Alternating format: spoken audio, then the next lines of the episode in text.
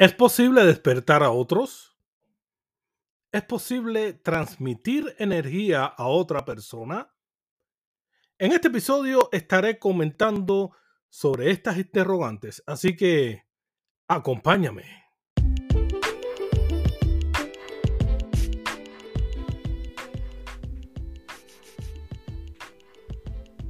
Lugar mágico donde germinan los sueños y las líneas temporales se cruzan en la complicidad del amor, la espiritualidad, la vida, donde compartimos siempre de todo mucho, nunca de todo un poco, pero siempre, siempre con mucho corazón, es el jardín de las noches.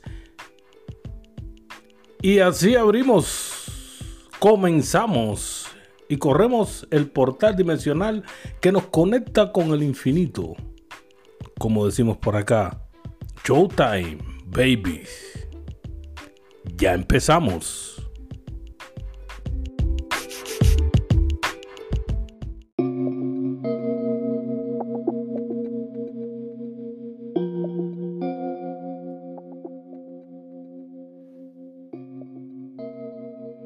Hola familia, hola ternuritas, hola gente buena y del comercio. Un saludo bien grandote para todos, como dice mi hermanito Ernesto por allá en Noruega. Abrazón con mi gente, sí, como no.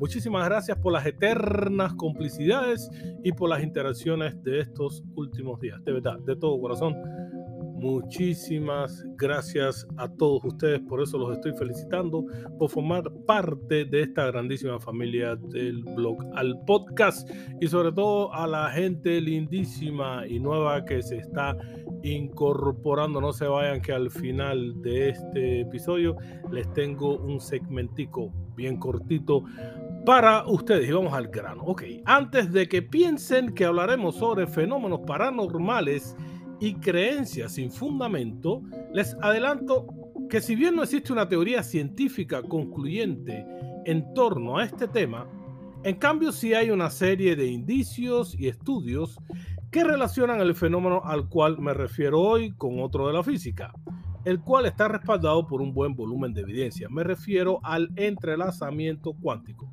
Sin más rodeos, hoy vamos a hablar del Chakti-Pat, al fin lo dije bien. El Chaktipat es un concepto que proviene de las filosofías orientales, en particular la hindú. Tiene un origen en el sánscrito y literalmente significa toque de energía. En sí consiste en la transmisión de energía espiritual de una persona a otra. Se cree que el término alude a la transferencia de esta energía Chakti de un maestro espiritual a un estudiante con el fin de despertar la conciencia de este último y acelerar su progreso interior. El toque de energía y el entrelazamiento cuántico comparten la premisa de que puede haber una comunicación a distancia entre dos objetos sin utilizar ninguno de los canales conocidos y hasta el científico Albert Einstein llamó a este mecanismo acción espeluznante a distancia. La nombró así en tono de burla, pues él mismo no creía que fuera posible. Sin embargo, hoy por hoy el fenómeno se ha probado hasta en laboratorios. Sí, sí, sí. Hablando metafóricamente, es como si tuvieras dos frutas. Eh, tomemos por ejemplo el mango. Extraño el mango conectadas en lugares muy distintos del planeta. Por ejemplo, un mango a tu lado y otro aquí conmigo. El mango que tienes tú se descompone y de pronto el mango que tengo aquí también se descompone. Parece loco, pero no es así. Los científicos Alain Aspect, John Closer y Anto Seilinger ganaron el Premio Nobel de Física en el 2022 por su desarrollo en torno a este tema y su aplicación en la informática. Mira tú hasta dónde llega. Esto quiere decir que el entrelazamiento cuántico no es una teoría, sino que está avalado por una evidencia empírica.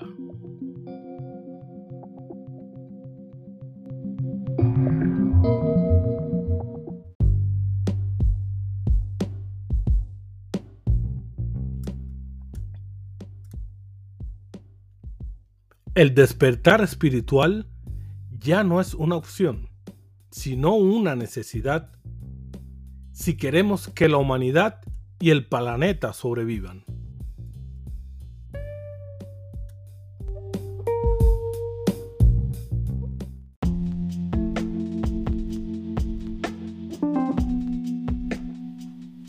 Esto es El Jardín de las Noches.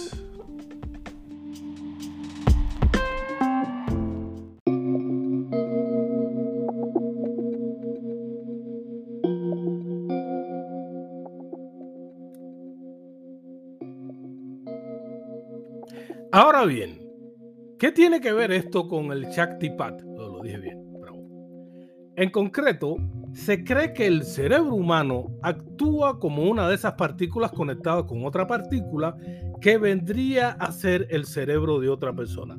¿Será esto posible?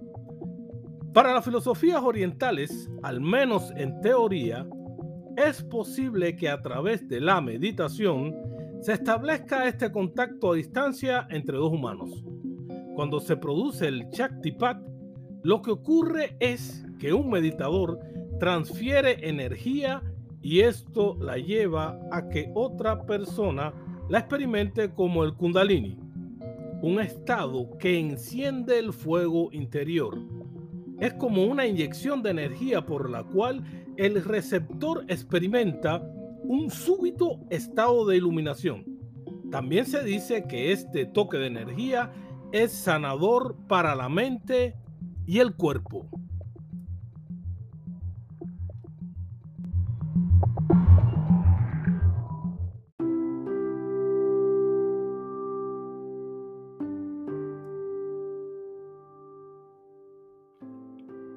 Antes de que surja el despertar de la conciencia, suele haber una gran crisis, una etapa de depresión.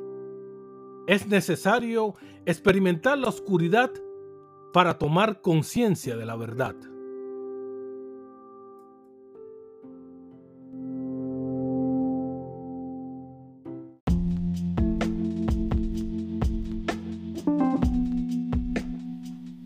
Esto es El Jardín de las Noches.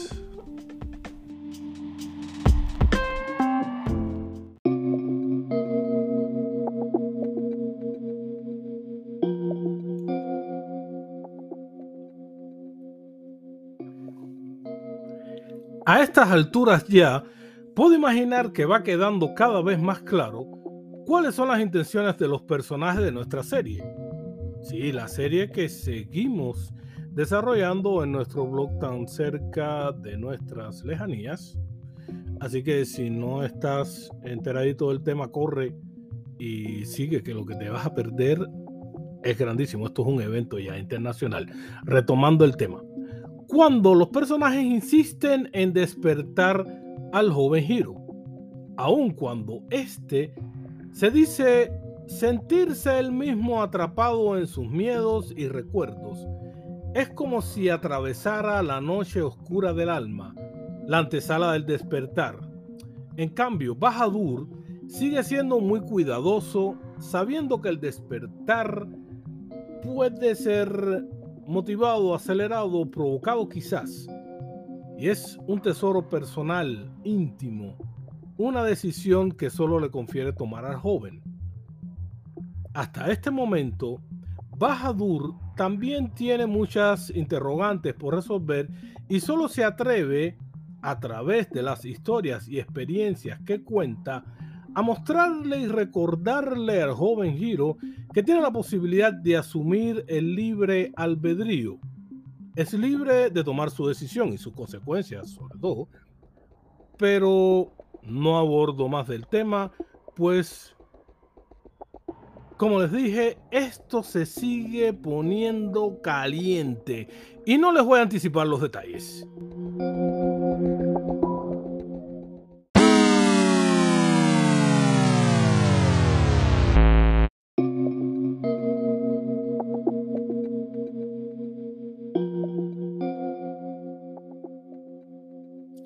Nada familia, seguimos desenredando la trama de esta serie. Entre serpientes, nuestros tres personajes, por supuesto, este servidor que de vez en cuando aparezco y participo desde mis alocadas narraciones. Y ustedes, por supuesto, que bastante que les gusta la salsa, ¿eh? Pues siguen lloviendo las interacciones, preguntas, recomendaciones, críticas también muy bien recibidas, sin lugar a dudas. Mil gracias por las complicidades, familias. Tranquilos, era la intención provocar la reflexión, como ya deben estar acostumbrados. Ustedes son también protagonistas y muy activos, pues los temas nos tocan bien de cerquita.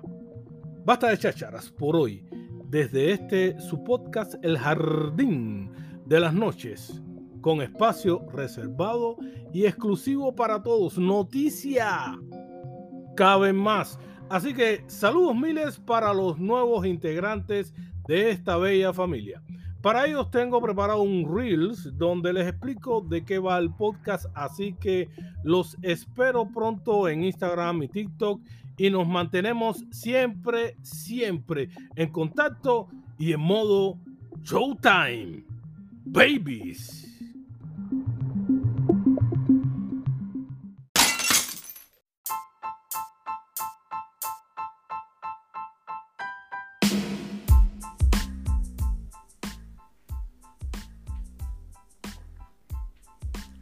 Y así nos vamos. Cerramos el portal dimensional que nos conectó con el infinito. Tranquilos, que pronto regresamos con más de lo que nos gusta. Gracias por la suscripción, la bellísima complicidad y no te olvides de apretar la campanita que aunque no suena, nos mantiene bien conectados. Recuerde que los quiero un montón con muchísimo, muchísimo corazón. Nos estamos escuchando, como decimos por acá. Showtime babies. Chao.